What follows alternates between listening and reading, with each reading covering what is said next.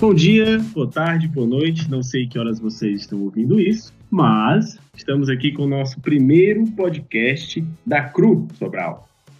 E hoje nós temos vários convidados, iremos discutir o texto, como a maioria de vocês conhecem, mas quem não conhece vai passar a conhecer.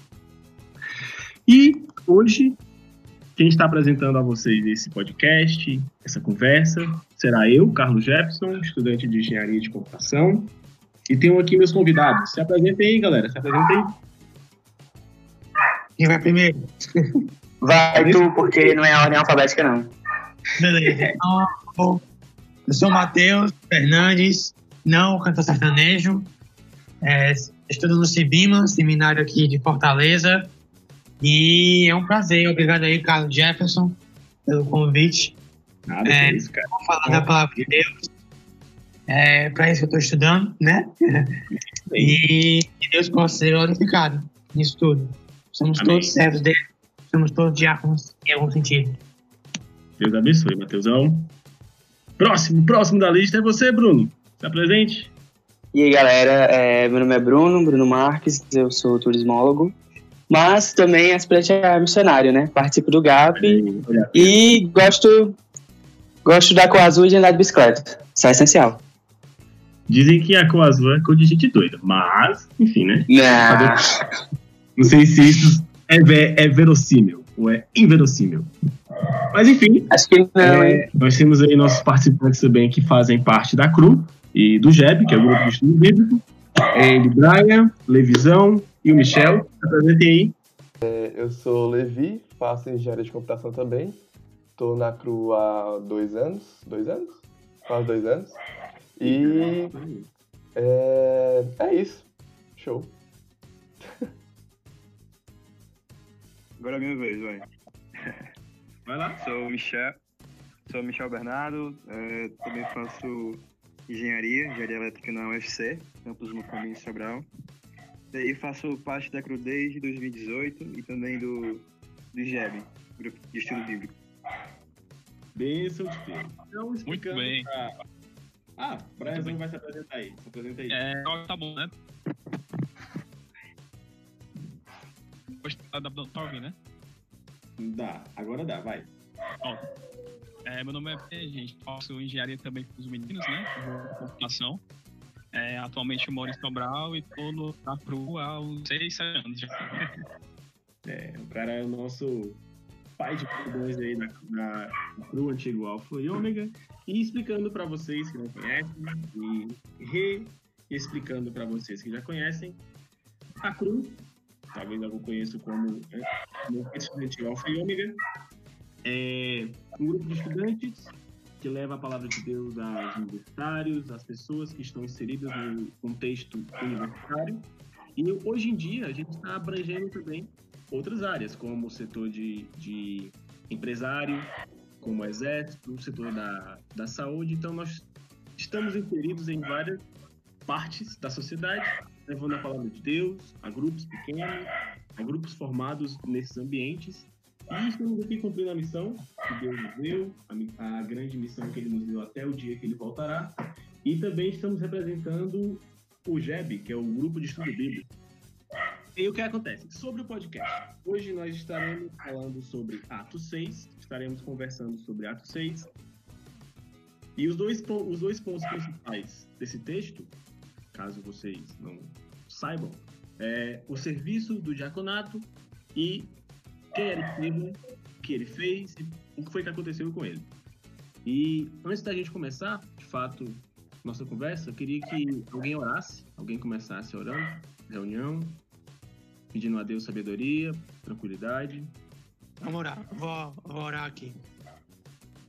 Senhor Deus, querido Pai, Pai bendito e misericordioso, te agradeço, Senhor, por você ter proporcionado isso, proporcionado essa, essa conversa aqui para discutir a tua palavra. Que o Senhor possa estar levando nossos corações e mentes a te glorificar que aqueles que vão ouvir isso depois também possam ser abençoados e estarem mais firmes na tua palavra. Te peço que o Senhor nos guie em nossa guie em todo nosso ser, toda nossa compreensão e nos guie em comunhão para sermos instrumentos da tua palavra, Senhor. Em nome de Cristo, amém. Amém. Amém, cara. Muito obrigado pela sua oração.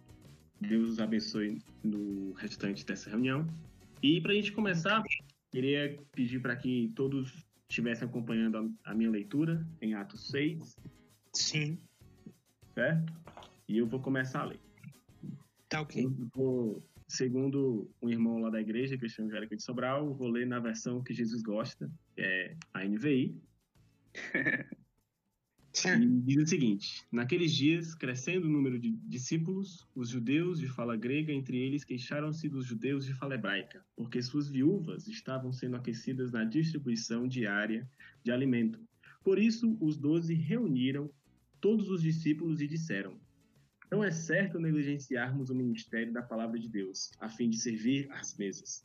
Irmãos, escolham entre vocês sete homens de bom testemunho, cheios do espírito e da sabedoria passaremos a eles essa tarefa e nos dedicaremos à oração e ao ministério da palavra.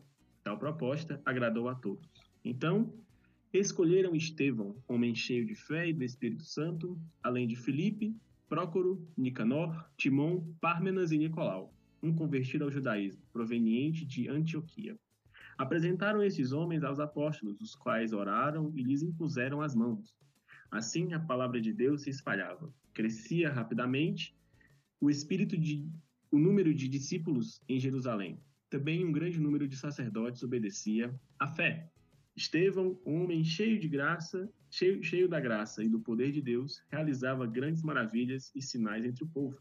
Contudo, levantou-se oposição dos membros da chamada Sinagoga dos Libertos, dos judeus de Cirene e de Alexandria, bem como das províncias da, da Cilícia e da Ásia. Esses homens começaram a discutir com Estevão mas não podiam resistir à sabedoria e ao espírito com que ele falava. Então subornaram alguns homens para, para dizerem: Ouvimos Estevão falar palavras blasfemas contra Moisés e contra Deus. Com isso, agitaram o povo, os líderes religiosos e os mestres da lei. E prendendo Estevão, levaram-no ao sinédrio. Ali apresentaram falsas testemunhas que diziam: Este homem não para de falar contra este lugar santo e contra a lei pois ouvimos dizer que esse Jesus, o Nazareno, destruirá este lugar e mudará os costumes que Moisés nos legou. Olhando para ele, todos os que estavam sentados no sinédrio viram que o seu rosto parecia o rosto de um anjo. Muito bem, muito bem. Então, esse texto é, é dividido em duas partes. Temos aí que a necessidade de servos na igreja para serviços específicos e também sobre um pouco, um pouco do que era a vida de Estevão, como foi que ele se tornou bastante conhecido e tristemente o que logo depois aconteceu com ele. E aí, na nossa primeira parte, nós temos que um serviço foi necessitado. Aquelas pessoas naquela época estavam trabalhando, a, a igreja estava crescendo, muitas pessoas precisaram precisavam de cuidados, precisavam de reuniões, de conversas, enfim. E aí eu falo a vocês, né? Qual foi a primeira necessidade que eles viram nesse texto? a dúvida de quem começa. Eu, eu é. vejo a primeira necessidade o seguinte: é, com o crescimento da igreja, problemas poderiam surgir. Concordo? Uhum. Isso a igreja ela, ela é formada por homens. Deus é o guia, o Espírito Santo é o guia, Jesus é o principal a participante disso, mas as pessoas são falhas. Concordam com isso? Nós somos com falhas. Certeza. Uhum. E aí, acho que uma das primeiras necessidades que, que surgiram foi como tratar com esse tanto de gente. Porque um monte de gente reunida dá trabalho, dá problema. E aí, como é que vocês enxergam essa situação? Eu acho que uma das coisas é, interessantes aí é a, a forma de lidar também com a entrada dos, dos judeus com os outros, né? Isso. Ah, porque você uhum. teve aí, ao no, no verso 1, o, os judeus de fala grega se, é, lidando problema. com a escola hebraica, né? Exato. Então, a- a- eram várias pessoas não a, que estavam entrando a priori. Estavam entrando os judeus, né? Depois que foram inseridos o- os gentios, Sim. né? Ali com Cornélio e tal, história. E você vê muita gente sendo adicionada de fato, né? E, e com isso vem uma demanda, uma demanda é, de administração, né? Demanda de como é que a gente vai é, lidar com esse povo. E, e aí é interessante que eles ainda assim recorrem né, a, a Deus, né? E não, não ficam limitados a, a só escolher pessoas que sabiam, é, tinham aptidões de, de liderança Exato. em geral, mas uma liderança ali que estivesse é, conforme a vontade de Deus, né? Sim. E você, Bruno, o que, é que você pensa sobre isso? Eu, eu amo o livro de Atos, eu acho sensacional. E gostei muito de pegar logo esse capítulo, porque eu já estudei um pouco sobre ele. Então, é, o que eu vejo é justamente isso, de não saber lidar com pessoas, e é interessante notar, principalmente porque está no capítulo 6 ainda. Ali é o começo da igreja, pelo menos como ela é hoje, assim, mais parecida. A gente vê hoje. É, no Antigo Testamento tinha o tabernáculo, tinha os levitas, tinha as coisas e tal, os cabeças das famílias de chefe, mas era a antiga aliança. E aqui a igreja está nascendo e eles literalmente não sabem o que fazer, como administrar isso. Eles Esse estavam capítulo fazem muito, fala muito bem sobre isso. eles estavam sendo os primeiros a, a, a enfrentar esses problemas, né? Era como se fossem pioneiros, tipo assim, nas, nascendo agora e aí, aí cria essa necessidade do, dos cargos. Isso. Também vejo isso da, da mesma forma. Vejo que eles estavam tendo essas, esses, essas dificuldades, eles foram pioneiros, como o Bruno falou. E, o- e o interessante é que qual foi a primeira ati- atitude deles? Foi recorrer a Deus, né? Foi recorrer a, a, a escolher pessoas que estavam diante dos homens e de Deus aptos para fazer tais, tais trabalhos, né? Eram homens, eram homens que se que estavam cheios do espírito, da sabedoria e tinham bom testemunho. Então não foi de qualquer jeito, não foi só por amizade, não foi porque eu conheço a mãe dele, eu conheço o pai dele, entendeu? Sim. Isso é muito bonito de ver, porque em, em, em qualquer corporação, em qualquer grupo hoje em dia, as pessoas, logicamente, vão pelas habilidades, as competências. Sim. E com Deus, cara, é muito diferente. Com Deus é muito mais profundo, né? Ele pega uns perebe, ele pega uns Zé Ninguém, com a gente, pra falar dele, pra falar do que, do, do que ele fez, do que é ser igreja, do que é participar na, na igreja. E isso é muito importante, porque ele nos chama para participar do reino também, né? Independente das nossas habilidades. E aí ele, ele nos dá novas habilidades, ele potencializa nossas habilidades no serviço na igreja. Isso é muito bonito de ver. E e com certeza aconteceu isso com esses homens, tenho certeza. E uma coisa interessante também para falar é o seguinte: os apóstolos estavam se virando nos 30, brother, para fazer tudo aquilo. Porque ele- eles eram 12. Mas imagina aí, 12 cuidando aí de uns 5 mil pessoas. Então, o que é muito interessante é ver também que os apóstolos estavam se virando nos 30, cara. Brother, imagina aí, 12 homens cuidando de 5 mil pessoas, 6 mil pessoas, porque quando lá, lá em Pentecostes, 3 mil pessoas se, se, se, se converteram, conheceram a Jesus, viram ali que Jesus era a, un- a única saída. Mas, cara, imagina aí, se eu não me engano, o Matheus aí pode me corrigir, o Bruno pode me corrigir, é, é dito que eram 3 mil homens, tá certo? Uhum. Agora imagina aí que esses homens eram casados e tinham filhos, boa- pelo menos boa parte deles. Isso. Cara, 3 mil homens, mais umas 3 mil mulheres. Cada. Macho, já são 6 mil pessoas. São 3 mil casais, tendo aí, sei lá. Estamos bem, bem aí por baixo, quatro filhos. Cara, é muita gente, cara, é muita gente.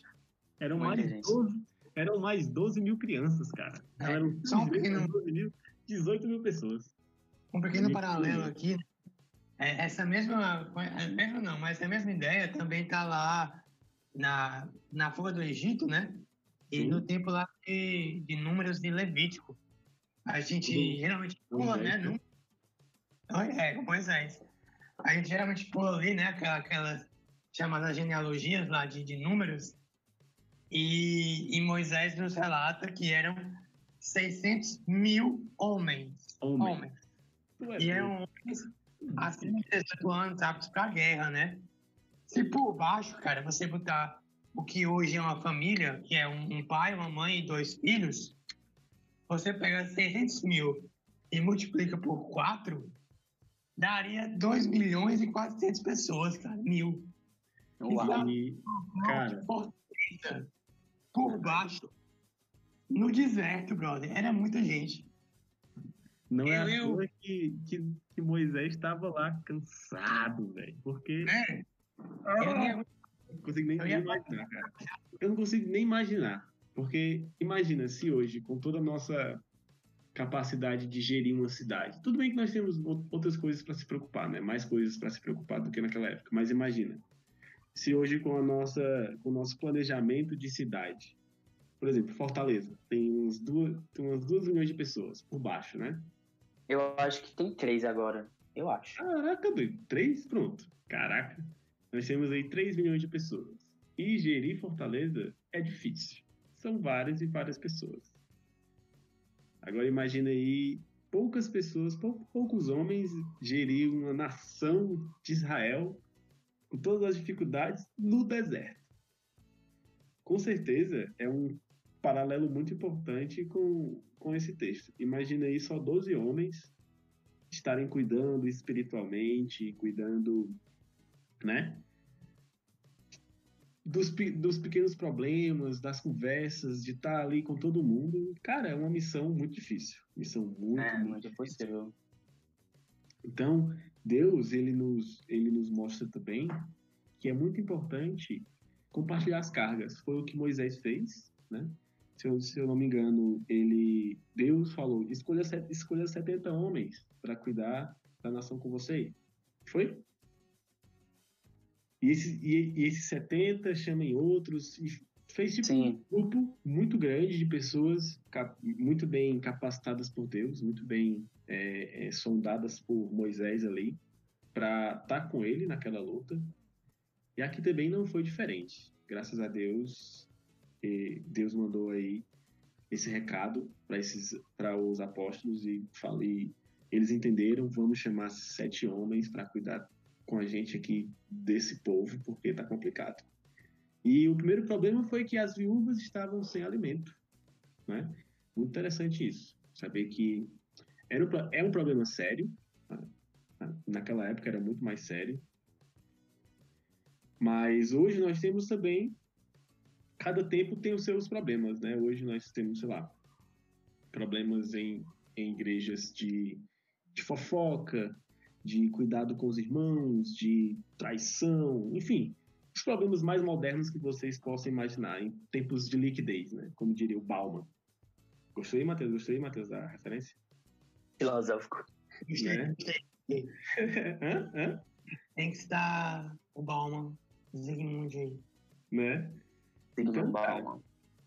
cada, cada problema tem, ou cada tempo tem os seus problemas e naquela época também tinha os seus problemas e aqueles homens foram sábios, escolheram sete homens aí muito importantes, muito bem vistos por Deus para servir na, na igreja, né? E os diáconos são importantes, deem valor a, a, a essas pessoas. E outra coisa importante é que a comunidade viu que a ideia era boa, ou seja, dar essa relação de liderança com a membresia.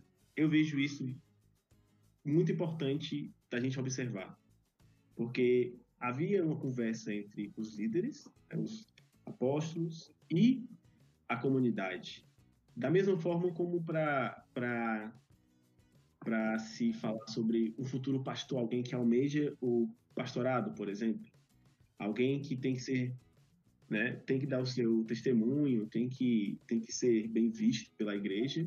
E também ter essa conversa, essa, essa relação de proximidade entre o, os pastores e os seus congregados. E aí, o, o que é que vocês acham disso? Fala aí, Mateusão. Pronto. Eu estava guardando aqui para falar. Interessante é que essa, essa reputação, né? Falei no, no verso 3. Uh, tava vendo aqui. Eh, escolham sete homens de bom testemunho. E, aí você se pergunta, para mim, eu entendo que é o seguinte: quando Paulo, ou é, quando Lucas, né, tá escrevendo aqui Atos, quando Lucas escreve Atos aqui, uh, escolham homens de bom testemunho, é, cheios do Espírito e de sabedoria, descreve o que é ter bom testemunho. Sim. Né? Não é como é para mim, eu acho que não são três coisas aqui. Ter bom testemunho e ser cheio do Espírito e ser cheio de sabedoria. Eu tenho entendimento aqui que é assim, escolham homens que, se, que tenham bom testemunho. O que é ter bom testemunho? É ser cheio do Espírito e de sabedoria. Então, às vezes, a gente pode, ah, nessa, no ministério, ou então, a gente vai escolher pessoas para nos ajudar, óbvio, a gente vai querer pessoas que sejam boas em alguma coisa. Só que nem sempre a gente avalia da forma como Deus escolhe avaliar, né? Então, ah, o cara é desenrolado na fala, o cara tem uma boa retórica, o cara, o cara é sociável, ah, o, o cara, a, a moça é, é simpática. Carisma, carisma e tal. Carisma. Não que essas coisas é, não, não precisem ser avaliadas, acho que precisam, né? Sim. Tem ali seu valor. Mas existem coisas que são mais fundamentais e aí o próprio texto nos, nos mostra que é ser cheio do Espírito e de sabedoria. Então, nem sempre uma pessoa cheia de sabedoria pode ter uma boa retórica, né? E interessante, eles deveriam ser cheios do Espírito e de sabedoria ali num primeiro momento, não para pregar o Evangelho. Quem ia pregar ia continuar sendo ali os apóstolos que estavam à frente. Eles precisavam ser cheios do Espírito e de sabedoria para servir comida, cara. Eles eram tipo os garçons, tá ligado? Os garçons e, os caras que iam cuidar dos estoques de, de alimento. Exatamente. Então, é, que é uma coisa braçal, digamos assim. Sim, né? sim. E, e, e que até nisso precisa, precisamos ter um, um discernimento. Se estamos lidando na, na casa do Senhor, não é um, um só um, uma ideia administrativa, uma ideia gerencial ali, ou, um, ou ser desenrolado, que vai garantir que dê certo. Porque a gente pode ser pragmático e, e dar certo. Besteira, né? É, e, é, e assim, e dar certo não quer dizer que está certo, né? Pode, pode dar certo, mas ser por meios que Deus não aprove. Sim, concordo. E eu acho que o, que o meio aqui é isso. Escolham pessoas cheias do Espírito e sábias. E, e está alimentando isso, né? Eu acho que está alimentando isso na, nos jovens, na igreja, desde cedo, para que essas pessoas venham a ser futuros uh, servos, servos na igreja, seja onde for que Deus venha a chamá-los, né? É isso, minha contribuição aí. E aí, Brunão, o que, você acha disso? Isso é o que uma das coisas que mais me chama a atenção toda vez que eu leio. Justo o que o Mateus falou, que eles tinham que ah, estar cheio do Espírito para servir as mesas. Então não era para empregar ou alguma coisa assim o que na nossa cabeça faz mais sentido, né? Isso me, me alerta para que toda a igreja, todos os membros, tipo assim, devem conhecer a palavra de Deus e ter esse bom testemunho para qualquer função. É, é muito massa, é, tipo, encorajar a jovens que querem ser pastores e missionários e ter cargos mesmo, Isso é muito legal, a igreja deve fazer isso, mas é, várias pessoas que não necessariamente vão seguir isso podem alcançar outras vidas em outras áreas. Então, tipo, Exato. sei lá, se eu posso, para eu limpar a igreja, para eu fazer uma arte do culto que vai ter, eu preciso conhecer a Deus também, entendeu? Porque eu vou atingir, porque eu vou pregar para no ambiente que eu tô. E, é- e é isso que eu vejo. O, o quanto a, a, a igreja também ela era diretamente envolvida com a comunidade. Então, eles solicitavam à comunidade, olha, escolham ah, esses homens e tal, e depois fala que o parecer agradou a comunidade. Então, era uma, era uma liderança, mas era uma liderança junto com a comunidade. Eu acho isso é muito importante ter esse equilíbrio assim, na igreja também, uma questão Sim. eclesiástica. São essas duas coisas que eu vejo mais nesse texto. Ah, é muito engraçado porque na igreja sempre vai ter um serviço para qualquer pessoa fazer. A- a- as pessoas podem dizer, mas eu não sei fazer nada. Até cortar uma cebola você sabe. Você não, sabe, aprende, meu amigo. Ah, mas eu não sei fazer nada. Meu filho, você, se eu lhe entregar uma vassoura na sua mão, você vai limpar alguma coisa. Então, Lá na igreja a gente tem uma frase que é serviço é o que não falta. serviço é o que não falta, cara. Brother, É. serviço é o que não falta, viu? É, rapaz, ó, agora eu vou, eu vou dar um testemunho aqui também. Teve um dia que eu tava aconselhando um jovem e. Jovem tem que acabar. ah, é, o jovem tem que acabar porque É você é, certo, jovem, né? Jovem você é jovem, você, você acha que tá certo porque jovem é burro. Exato. Tudo faz sentido pro jovem. É, Porque E o aí- jovem é burro. É, e aí eu aconselhando ele, né? E, e ele falou assim: Ah, ah Matheus, eu, eu acho que eu vou mu- mudar de igreja, eu tô pensando em mudar de igreja, porque não tem onde servir aqui. Cara, eu olhei pra ele, sério, a, a- assim, a, a Filadélfia, né? Pra quem é daqui de Fortaleza, conhece a Filadélfia, Really? graças a Deus, graças a Deus, Deus tem abençoado e nós estamos com cerca de 300 membros. Graças a Deus. cara. Fora, fora os membros que são visitantes no domingo. Então deve chegar a umas 400 pessoas no domingo, né? Tem muita gente. Aí, Cara, massa. aí, cara, aí, aí, aí veio, veio o Mateuzinho que, que mora dentro de mim, que, que quer, às vezes, ser, ser direto demais com as pessoas. Aí eu falei assim pra ele, macho, não tem onde servir? Aí eu tu quer servir aonde? Ele, ah, ensinar, beber, não sei o que. Eu, eu, ah, cara, tu quer servir ensinando. Cara, por que tu não vem ajudar o Evaldo aqui nas cadeiras? Evaldo é o nosso zelador lá da igreja. Sim. É, o Evaldo sozinho coloca todas as cadeiras no domingo. Colocava, né? Agora nós estamos sem, sem, sem culto. Mas eu falei, brother, vem aqui. O Evaldo coloca as cadeiras sozinho. Chega aqui três horas e vem ajudar ele. Limpar as cadeiras e botar 400 cadeiras. Dá trabalho pra caramba, meu amigo. Com certeza. Muito. Né? Então, Muito trabalho, muito trabalho. Grande é Evaldo. e, né, colocar e deixar reto, cara. O difícil é deixar reto. Né? E então, às vezes, a gente eh, negligencia isso, né? Negligencia isso de, Sim. querer, de pensar que servir na igreja é só estar com a Bíblia na mão e, e pregando. E, e não.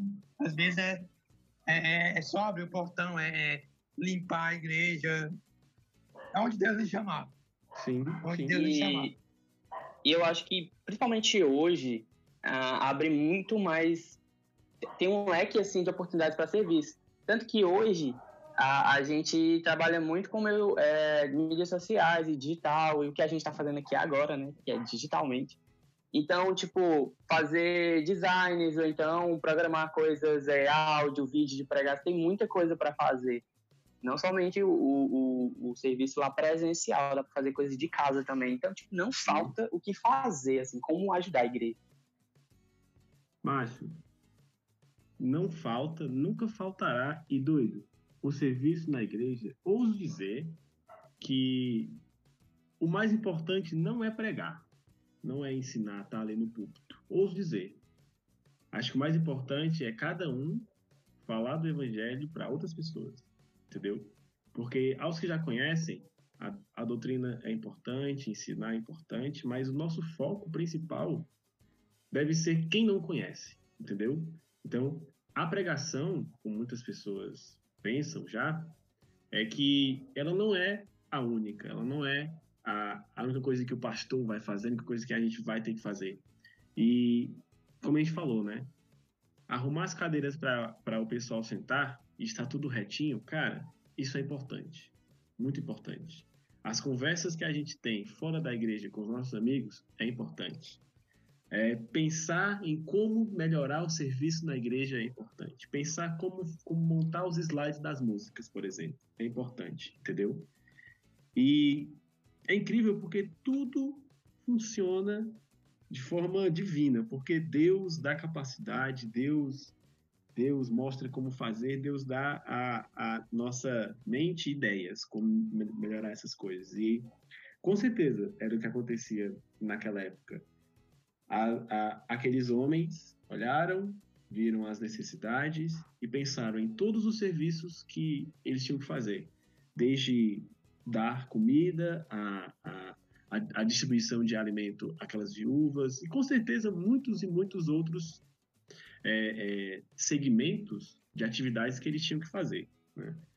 E, cara, pensando na, na, na, nossa igreja hoje, acho que a gente tem que ser moldada por esse, por, por esse fundamento, que é Deus, é a Deus que a gente serve, é a, a, a igreja de Jesus que a gente serve, entendeu? Então, pensar sempre melhores formas de servir a Deus, cara, é muito bom. É, é impagável a sensação de servir. E aí, para a gente encerrar essa parte, essa primeira parte do nosso podcast, o que era que fazia aqueles homens trabalharem arduamente? E eu pergunto a vocês. É. Assim, é, só fazer uma contribuição rapidinho aqui. Ah, não sei se foi o que você quis dizer, ou talvez tenha entendido errado, né? Como você falou da, da pregação, né? É, eu acho assim, a, a pregação ela ainda vai ter a, a primazia na, na igreja, sim, sim. né? É, então, eu acho que, assim, a, a, pregação do pastor ela está associada também com o evangelismo, sim. né? Nesse sentido, né? Sim, sim. Ah, tá. É, foi só para é, entender aqui melhor. Porque, assim, ah, no, mesmo, no próprio texto, o é, Pedro, né? Pedro que está lá falando, ele fala assim: não é certo que negligenciemos o ministério da palavra de Deus, sim, a sim. fim de servir as mesas, né? Então, assim, olha, nós temos que, nós aqui os apóstolos, vamos focar no que é importante. Se a gente ficar dividindo tarefas, fazendo, fazendo tudo, né? Aí, aí quebra muito aqui Foi... aquela ideia do, do pastor tem que fazer tudo. Isso. O pastor tem que saber pregar, tem que saber cantar, tem que saber tocar bateria, carrom, flauta, violão, ao mesmo tempo. Né? Ao mesmo tempo. Então, não. O, o pastor, ele é chamado para pregar e para aconselhar. Isso, exatamente. Né? O, o, que eu quis falar mesmo foi, tipo assim, que é. o, o serviço da palavra, como, como, como tu falou, com certeza, ele é importante. A, uhum. O pastor não precisa se virar em mil para fazer tudo na, na igreja. Ele focando no que ele tem que fazer e tal, mas é, a igreja relevante daquela época e a de hoje não é só palavra, entendeu? Ah, sim. Não é só alguém falando num domingo à noite. Para é. acontecer o domingo à noite, é muita coisa envolvida, entendeu? É o serviço. Isso, ah, então, é. É muita coisa acontecendo, entendeu? Isso, isso, isso. E aí, a igreja naquela época era relevante por causa disso, porque a palavra era, era só o, o que reunia aquelas, aquelas pessoas para ouvir alguém falar, entendeu? Mas é muito maior do que isso a igreja, entendeu? Sim, sim. E aí, para a gente encerrar essa primeira parte, é, no versículo 7, tem uma, tem, começa muito bonito. Assim, a palavra de Deus se espalhava. Cara, o evangelho estava sendo pregado. Jesus Isso. na cruz ressuscitando ao terceiro dia. estava sendo falado daquelas pessoas. O serviço que elas faziam era em favor de Jesus Cristo. A, o, o, homem que fundou a igreja, o homem que começou tudo, o homem que para todas as coisas foram criadas. Jesus Cristo era a motivação daquela galera, entendeu? Isso é muito importante, porque a, a, a, a gente, a gente só está aqui hoje porque aqueles homens pregaram o evangelho. Aqueles homens pensaram igreja como Jesus queria que fosse, como Jesus falou, né? E, a, e o nosso papel hoje é pensar em Jesus e nos motivar pela cruz de Cristo vazia. Pensar que ele morreu pelos nossos pecados e fazer parte de uma igreja e do reino de Deus, cara, é impagável, é impagável. É, e, e legal, né? É, ele assim, a, a, palavra, ela, ela é espalhada, que era aquilo que os apóstolos queriam, quando há uma cooperação, né?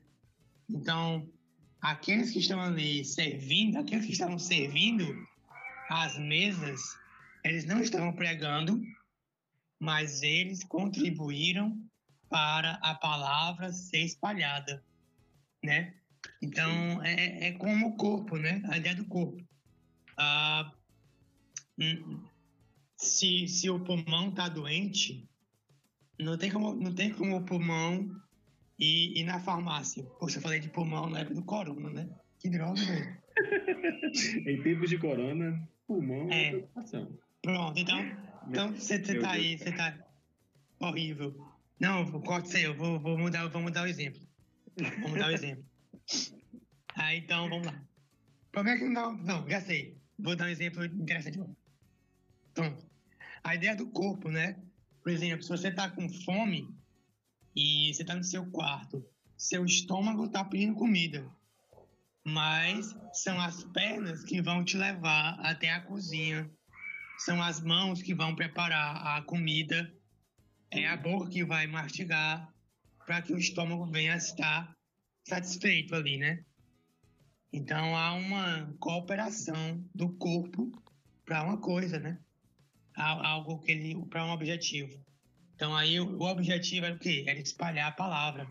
E ela foi espalhada porque já haviam os que pregaram, mas se não houvesse aqueles que estivessem ajudando, a palavra ia ser menos efetiva no sentido de estar sendo espalhada com menos efetividade. Interessante, muito interessante isso. Sim, com certeza. E a gente vai, vai quer falar alguma coisa, Bruno?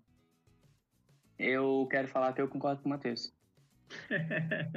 Show. Então a gente é. encerra essa primeira parte. Próxima parte iremos falar sobre Estevão, foi que ele fez, quem ele era mais detalhadamente. E esteja conosco, continue conosco. E chama a vinheta, Michel!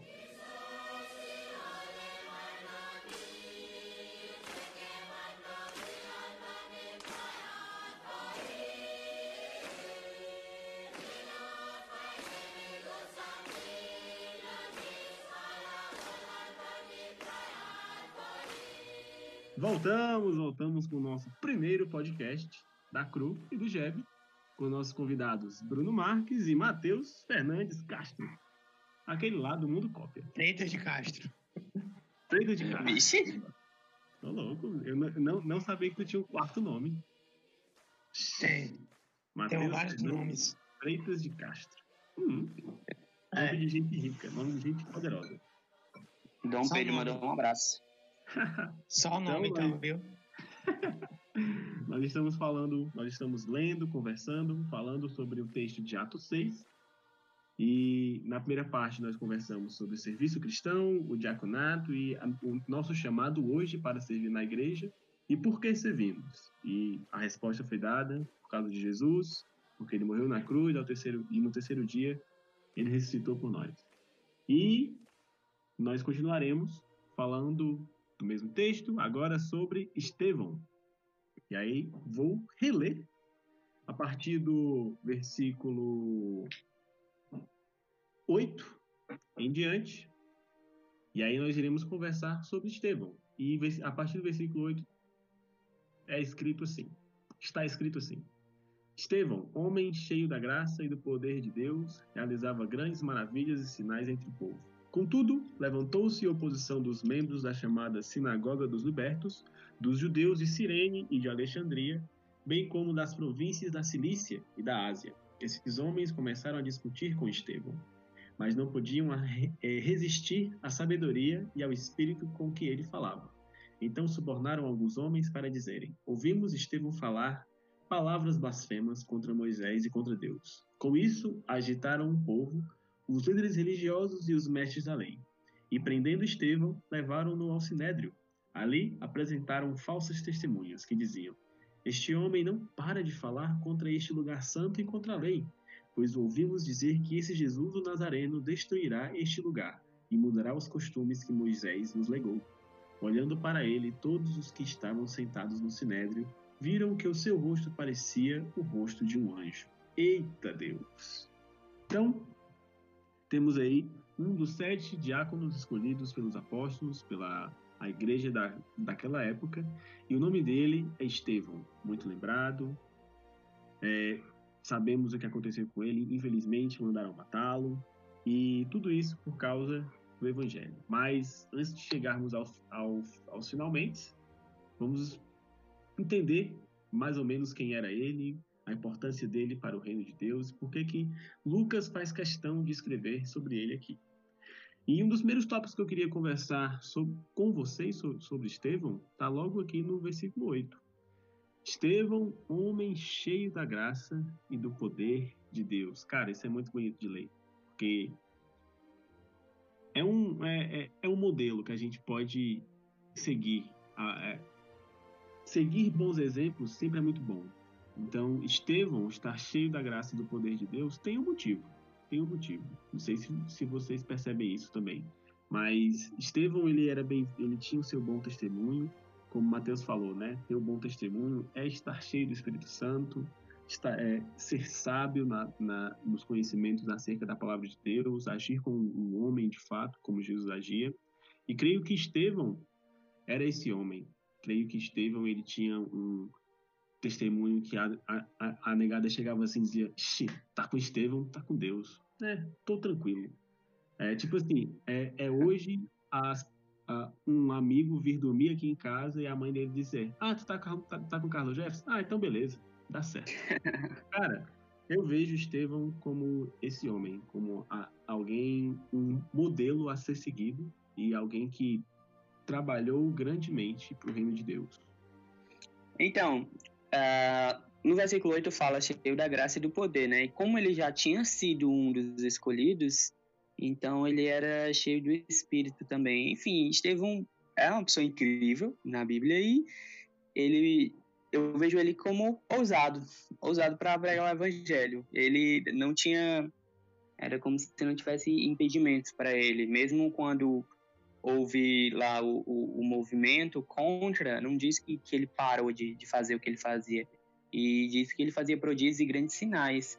Então a gente sabe que, muito, muito provavelmente não, ele fazia isso também através da, da palavra de Deus. Ele era um, um uhum. pregador.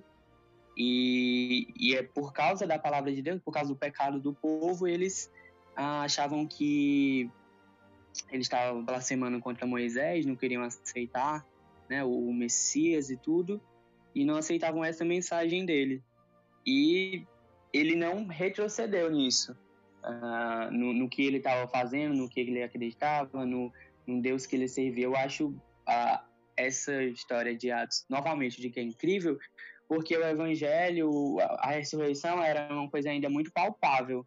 Hoje, dois mil anos depois, a gente continua sendo discípulo de Jesus, mas eles a, aquele, aquelas pessoas, Estevão não, mas os doze, eles viram Jesus vivendo, morrendo, ressuscitando, e isso estava se espalhando e estava muito vivo ainda. Não digo que hoje não esteja, mas estava assim pulsante naquela época. Então, é, isso era muito legal, eles eram testemunhos oculares e, e ver e, eles como mártires e tudo, é também se perguntar por que uma pessoa iria mentir dizendo que Sim. viu um Deus que veio e morreu e ressuscitou. Não, não fazia sentido nenhum. Então, eu acho muito legal porque o, a ressurreição ali ela é muito forte. E Estevão parecia abraçar muito isso, principalmente na, no sermão dele. brilhava os olhos, né? Brilhava os olhos para falar de Jesus, brilhava os olhos para estar ali de- é, defendendo a, a, o, a ressurreição de Jesus. Não que ela precise ser defendida, mas aqueles Sim, homens sim. que se levantaram contra ele falavam o contrário, né? Não, e correram atrás do prejuízo. E aí, Foi- cara, é muito bonito ver esse exemplo. Foi um sermão bem apologético. Eu adoro o sermão dele. Sim, sim. E aí, Matheus, o que é que você tem a nos dizer sobre Estevão, essa primeira parte? Pois é, voltei. Ah, é, é isso que o Bruno falou, né? A ideia de ele, dá, ele confirmou que de fato ele, ele era um, um escolhido ali, como foi nos versículos anteriores, né? Cheio do poder, cheio de sabedoria. E, e isso é comprovado. Olha só, ele é escolhido para servir a mesa e precisa ser cheio do espírito de sabedoria. Mas ele foi convocado e, e não conseguiam responder a ele, justamente porque ele é cheio de sabedoria e, e poder, né? Sim. E aí isso no- nos evoca outra coisa, né? Se, que se de um lado, se na primeira parte da, do podcast aqui, né? A gente tratou que para servir você precisa ser, também ser cheio do espírito e de sabedoria, o que seria algo mais braçal, por assim dizer. O serviço braçal na igreja não te exclui da responsabilidade de ter que conhecer a palavra e saber, como Pedro nos adverte lá na 1 Pedro 3,15, saber testemunhar da verdade que da nossa fé, né? Sim. Então, não é, não é que ah, é só porque o cara ele mexe no som e, e ele vai ter que saber menos do que o professor das crianças. São, são dimensões diferentes, óbvio, mas todo cristão ele tem que ter um nível de saber responder da fé dele. Claro que uns vão ser demandados mais que outros, né? Um, um pastor, certamente, ele é um dos mais cobrados, porque ele foi dado mais, né?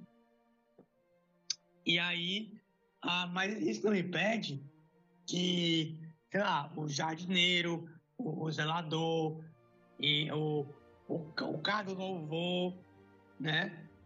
Tenham menos, ah, digamos, conhecimento do que outras pessoas. Não, Estevão, ele foi chamado para ter um serviço braçal ali, mas depois ele é, foi direcionado a pregar a palavra. Ele pregou, né? Ninguém conseguiu responder a ele.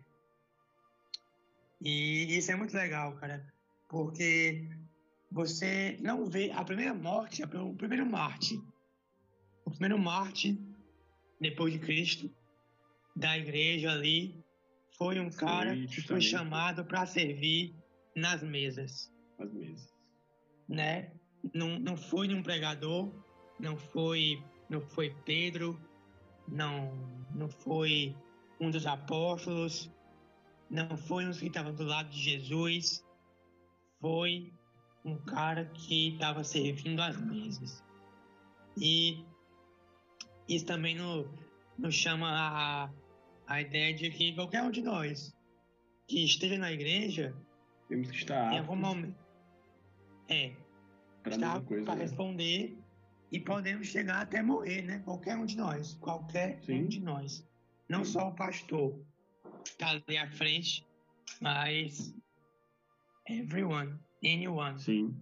qualquer um, de todos. Eu, eu vejo, eu vejo Estevão como um grande exemplo também para quem é missionário em lugares difíceis.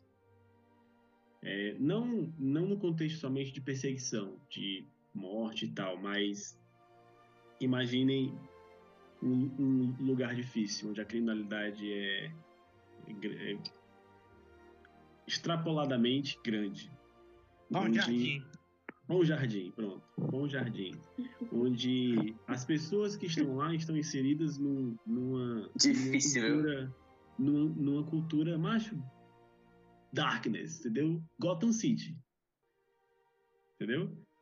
Eu, eu, eu vejo que nesses lugares precisa de, de pessoas como Estevão, que estejam ali fiéis para pregar a palavra de Deus, aptos para pregar, para pregar a palavra de Deus, e isso tem que ser qualquer um de nós para ter esses, esses atributos, entendeu?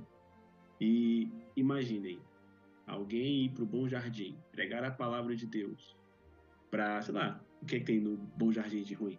Vocês veem aí. Olha, Primeiro que Bom Jardim não é Bom Jardim. porque assim, é o Éden depois, do, pe- depois da queda. É o Éden depois da queda. Ah, os bairros que Che- tem bom ou jardim aqui não são bons e não são lindos. Entendeu? Então, Castelo é meio que a Castelo junção dos dois. Todo bairro Ah. que tem um nome fofo, ele é tipo, totalmente dark aqui. Esse é o contexto. Castelo Entendi, entendi. Encantado. Tem nada, de- tem nada encantado.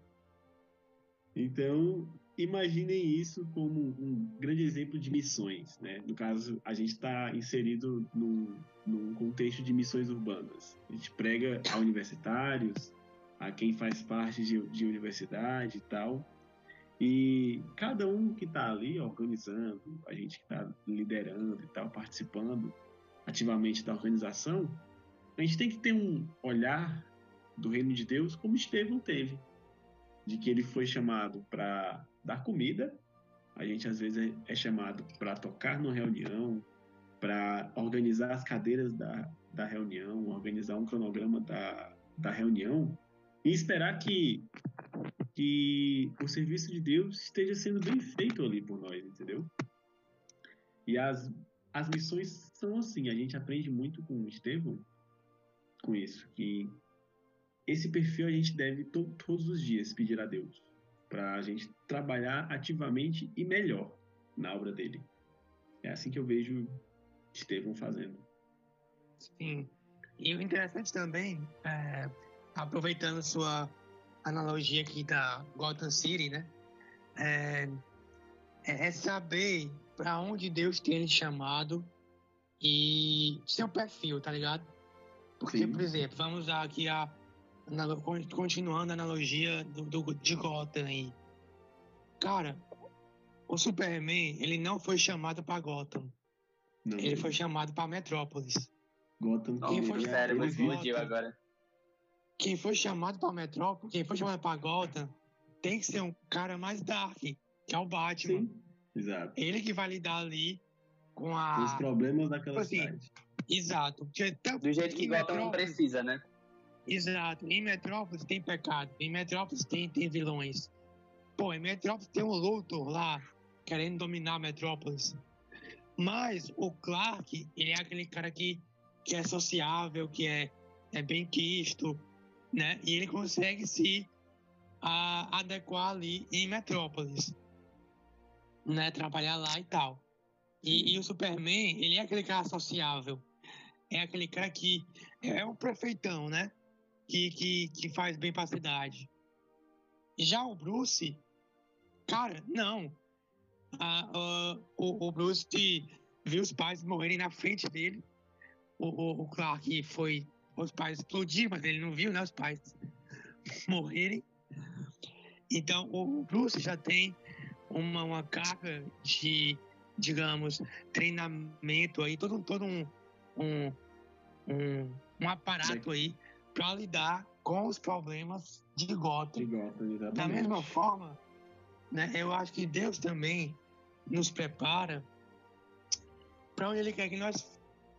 É, para onde Ele quer, pra onde ele quer nos Levar. mandar. Os mandar. Né? Por exemplo, eu, eu tenho essa voz estranha e, cara, eu não consigo pregar em ônibus. Não tem como.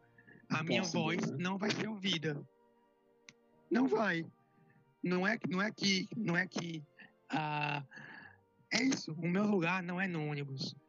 Não é que eu estou me, me excluindo.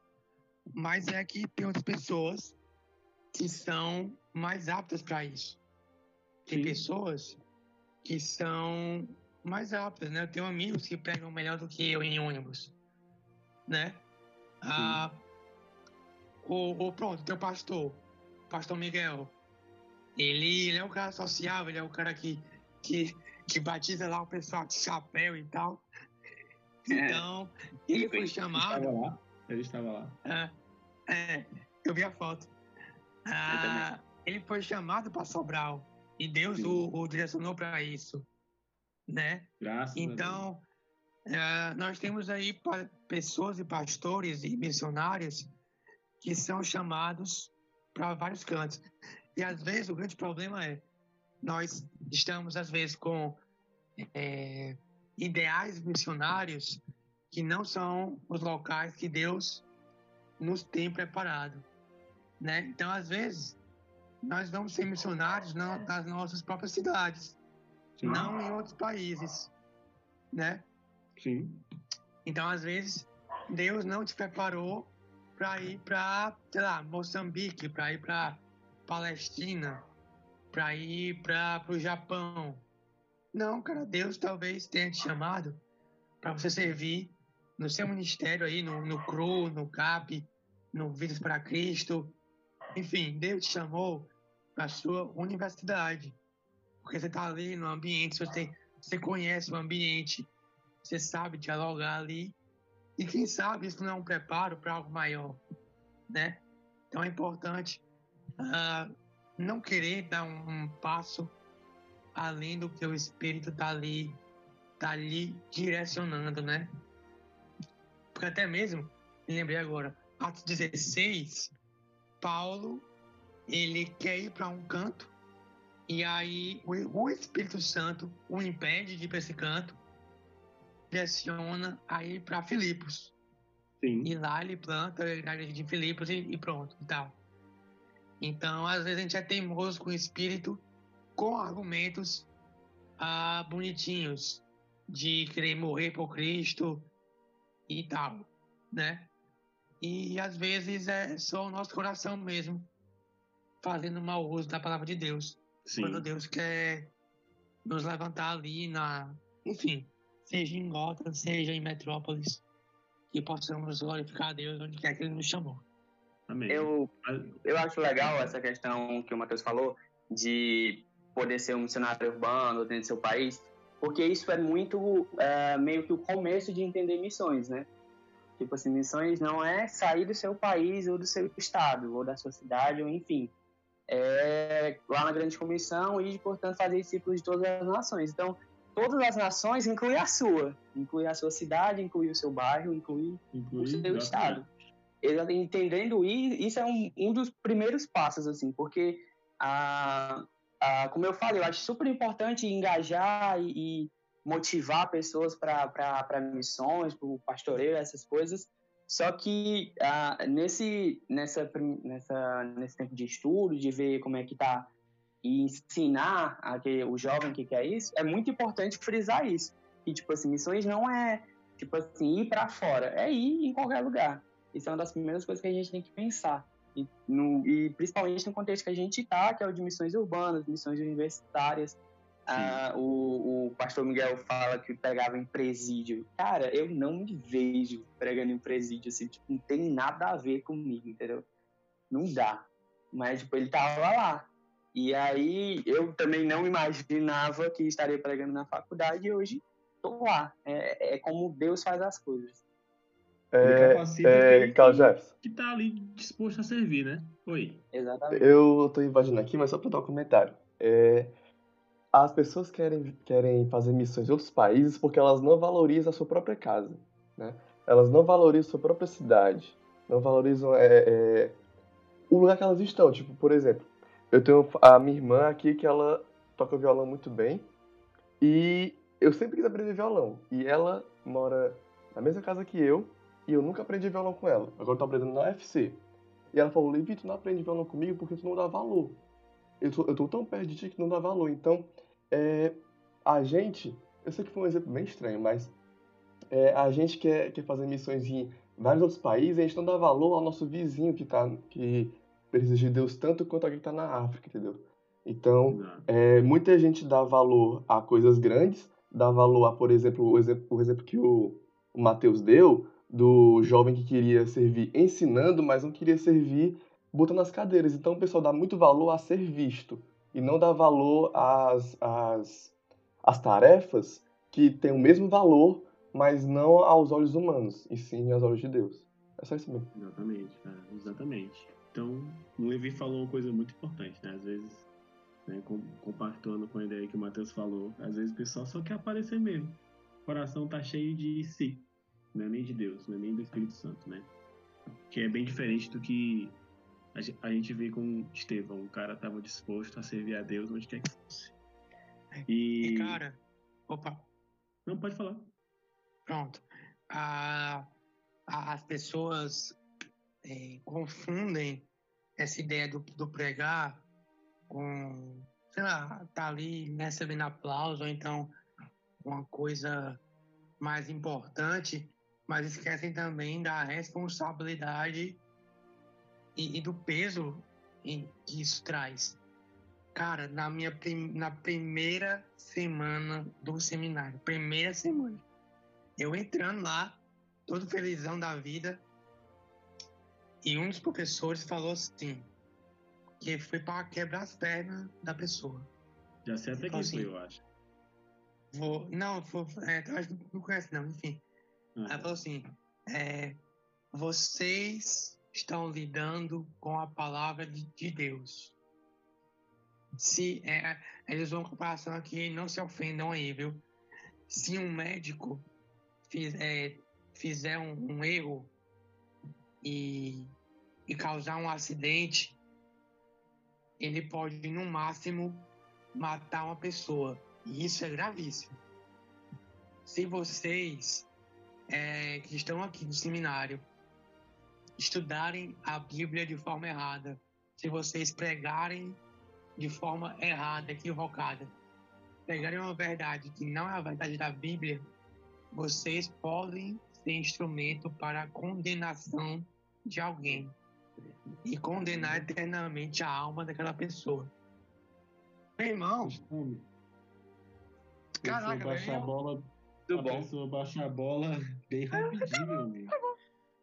Aí, cara, é, é, isso, sabe? Então, e ao mesmo tempo, o, o, consolo é, mano, não sou eu, é o Espírito Santo que faz, é Deus quem tá agindo.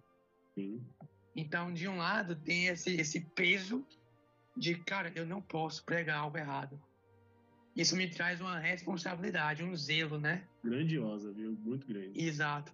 Por outro lado, tem a ideia de, cara, não sou eu, é Deus, é Deus. Então é, é consolador e desafiador ao mesmo tempo. Sim. As pessoas às vezes só veem só vem um lado de você querer pregar legal e tal. Querer pregar que nem o Nicodemos. Mas é. O Nicodemos teve muito, teve muito chão ainda. Pra ele Sofreu chegar onde também. chegou. Sofreu com também, certeza, aprendeu. com certeza. É. é, cara, concordo. Então concordo é, é, isso, mano. É. E outra coisa interessante é dita aqui no versículo 10. É, toda aquela galera, todo, todo mundo resolveu perseguir o cara. A sinagoga dos judeus de Cirene, de Alexandria, das províncias da Cilícia e da Ásia. Brother, era muita gente que tava querendo o pescoço de Estevão ali. Mas o que foi que aconteceu? Nenhum poder, nenhum podia resistir à sabedoria, ao espírito que ele falava, né? Como, gente, a, como o Mateus falou mais cedo. A negada começou a trollar com o cara. Queria que ele se calasse. Queria que, que as verdades que ele estava dizendo, que, que Estevão estava dizendo, que atacava o coração dessas pessoas, o pecado dessas pessoas, estavam levando outras pessoas para o inferno, começou a. Essa galera começaram a, a, a ficar doido. Aí a gente está perdendo poder, a gente está perdendo aí gente. Para Estevão, para os amigos, para os amiguinhos de Estevão. E aí, o que, que nós vamos fazer? E aí os caras enviados do capeta agiram ardilosamente, cara. Ardilosamente, baixamente. tentaram comprar a galera, falaram mal do cara, queimando o filme do cara, mano. Macho, isso, e isso, isso a gente tem que estar pre preparado. Essa parte o Vino vai cortar. A gente tem que estar. Tá... spoiler do capítulo 7, viu? Uhum. Essa, macho, a gente tem que estar tá preparado também para esse tipo de, de, de coisa que vai acontecer com a gente. Porque podem tentar queimar o nosso filme. Sim. Podem tentar perseguir a gente. Porque hoje em dia, a perseguição aqui no Brasil, por exemplo, em boa parte do Ocidente, não é física. Não é alguém querendo te matar. Mas é no campo das ideias, entendeu? Não, é ideológico. É, é o cancelamento. É, é, um, é o cancelamento, entendeu, cara? Literalmente. Eu foi cancelado, a melhor, cara. A, a melhor palavra é o cancelamento, cara. Brother, a negada te persegue falando cada besteira. As fake news. Mas isso acontece até em, em um microcosmos. Exatamente. Na, a microfísica do poder aí, do Foucault, age. Entendeu? Filosófico hum. demais, esse cara. cara, e a galera fala mal indiscriminadamente, entendeu? Teve uma vez Teve uma vez que a gente, lá, lá na Cru, a gente fez o seguinte. O pessoal faz é Rio Cultural, certo? Coloca lá umas musiquinhas, fala lá. Enfim, hum. nada demais, né? Eu acho muito bom, acho muito interessante. As musiquinhas são boas, não são música ruim. E aí o que, o que acontece? Mas, música de almoço. É, musiquinha de almoço. Você, você tá ali almoçando, fica tudo, tudo na paz. Aí beleza, a, gente fez também um RU Cultural levamos o som da mesma forma. Só que a gente cantou música cristã, música boa cristã. Musiquinha ali, som, somzinho legal. E, macho, a gente falou ali uns 15 minutos, eu e o Levi. Na verdade, mais o Levi do que eu. A, a gente falou sobre Jesus, sobre a cruz de Cristo, sobre a palavra de Deus em si, né? Sobre o, o Evangelho. A gente falou. E aí, cara, o pessoal começou a, a destilar veneno. Esse, esse pessoal, aqui o, o RU não é igreja. Isso que eu fiquei sabendo depois, né? Não foi na hora e tal. Mas o pessoal falando no, no chat secreto lá do Telon May. Que isso não é culto de igreja, que aqui o, o RU não é igreja para vocês falarem do Deus de vocês e tal, não sei o que, não sei o que, não sei o que. Começaram a falar um, um monte de coisa, cara. De graça. De graça. E, macho, mexeu tanto com os sentimentos de algumas pessoas que elas esperaram o fim de semana inteiro para falar nesses canais aí de, de chats anônimos, entendeu? Então, a gente está aqui nem sempre para ser aplaudido, né? A gente está é, aqui também para ouvir essas baixarias aí, né? É, mano, não vou nem muito longe. O pastor Rock, o pastor Rock, pastor foi... Rock, mano. Ele foi ordenado é, reitor pré, como é? Reitor temporário, né? É, é? Pro tempore. Pro tempore, né? Chama? Eu acho lá que da, sim. Lá da Unilab. Unilab. Mano, antes de mais nada, o pastor Rock é um. É gabaritadíssimo. Gabaritadíssimo. Doutor Rock. Doutor. E aí, cara, o pessoal. E aí, eu, eu posso falar o nome do, do jornal? Pode, o povo online. O povo, né? O povo online colocou lá é, pastor é feito reitor, né, em Unilab, né? E aí, primeiro, postou uma foto de outro cara abençoando o Bolsonaro, que nem é o pastor Rock. Que nem é o pastor Rock. Que nem é o pastor Rock, e que não teve isso. né? E aí o pessoal tacando palavra vai virar igreja. Ah, não sei o quê. Ah, é, a educação está morrendo. Desde quando. Ah, cadê o Estado laico? Desde quando o pastor. Sabe nem o que é, é laico. Sabe nem o que é laico. É. Quem mano, fala contra eu... o Estado laico não sabe o que. Aí, cara, eu penso assim, mano, essa galera mal sabe falar português. E o doutor Rock, ele traduziu Aristófanes do grego, mano. Pronto, cara. cara. É, conce... o cara é conceituado. Pronto. É conceituado é, Galera... Isso. Ah, a, a, tipo assim, a, a, galera confunde que o, o, o, o chama de doutor. Vou, vou mudar aqui a designação, porque é tu fala doutor mesmo, né? Doutor é a referência. é a referenciação. Referenciação. É, tem que falar, é, doutor. aprendi com o meu mestre aqui, Fernando Henrique, que a referenciação é importante. Então, por exemplo, olha só como isso é importante. Falando aqui, né, de, de da referenciação, de como fazem, falam dele. Por que não colocaram doutor rock? Por que colocaram pastor rock? Porque isso já, isso já transmite um significado, já transmite uma ideologia aí. Outro signo, né? Outro signo já. Exatamente. Exatamente. E aí, mano, cara, eu falando com ele, ele sofreu ameaça, e-mail e tal. E ele, tá de boa, tenho, tenho certeza. É. Não, porque a gente, porque a gente orou por ele, né? Porque, enfim. E, e tá sofrendo ameaças simplesmente, cara, simplesmente porque é pastor. Pronto. Mas o cara tem. O cara desenvolveu um estudo no grego que é, que, que é capaz de melhorar a compreensão da linguagem e do uso de alguns termos, né? E a pessoa não, não se atenta para isso. Se atenta para ser pastor. O pessoal não sabe nem o que é grego. Não. Sabe? Mas português, mano, o pessoal, o pessoal escreve, vai dar certo no presente. Né? Vai dar certo.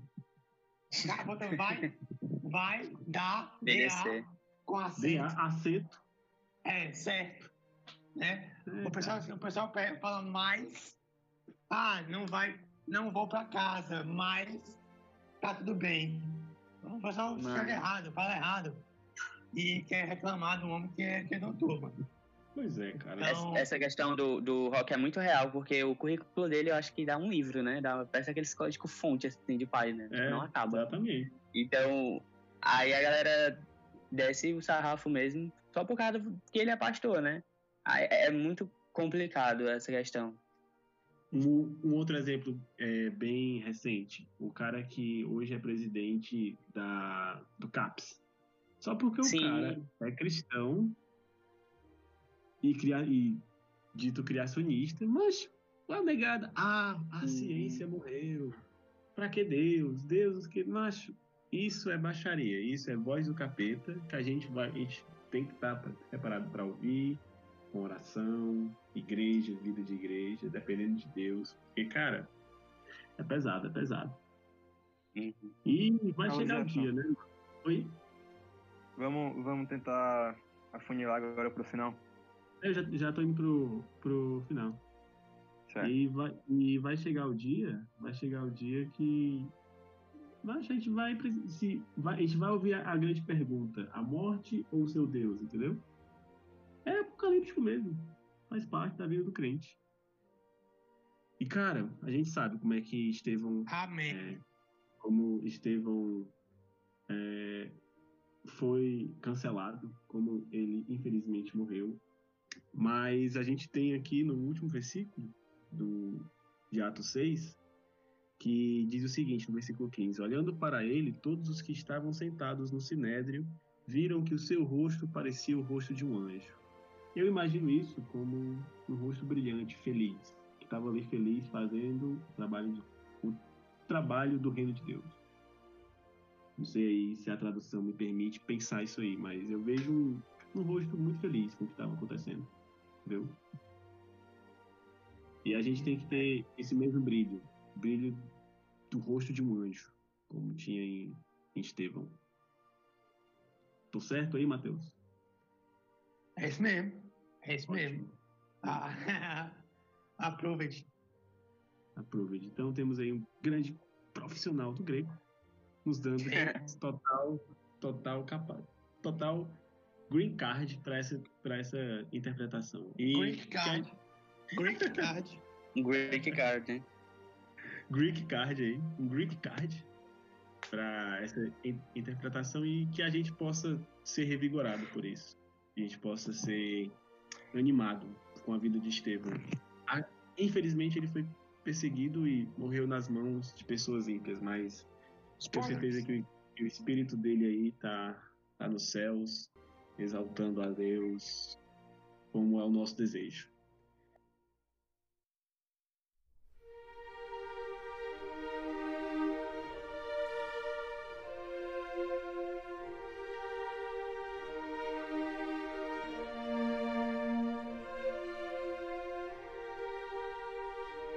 Gente encerra, a gente encerra. Muito obrigado, Matheus. Muito obrigado, Bruno. Muito obrigado, Bruno. Valeu, obrigado, mano. Prazer. A disponibilidade de vocês. Foi ótimo. E Deus abençoe a vida de vocês, Deus abençoe a nossa vida aqui nessa quarentena, nesse coronavírus aí. Amém. E fique em casa, fique em casa. Tome banho, não é desculpa para não tomar banho. Importante, né? Deus abençoe a vida de cada um. O Brian que está aqui, o Levi, o Michel, somos aqui da Cruz de Sobral, da UFC. E orem por nós, orem em casa, para que essa fase difícil aí passe. Que Deus abençoe a gente. Eu queria pedir para que o Bruno orasse. Tem que se encerrar. Encerrar com chave de ouro com o nosso influencer digital WebCrate. Ai, ai. Beleza. Sou nem digno. É isso. Oremos. Ah, Senhor Deus, nós somos gratos porque o Senhor é bom e a tua misericórdia dura para sempre.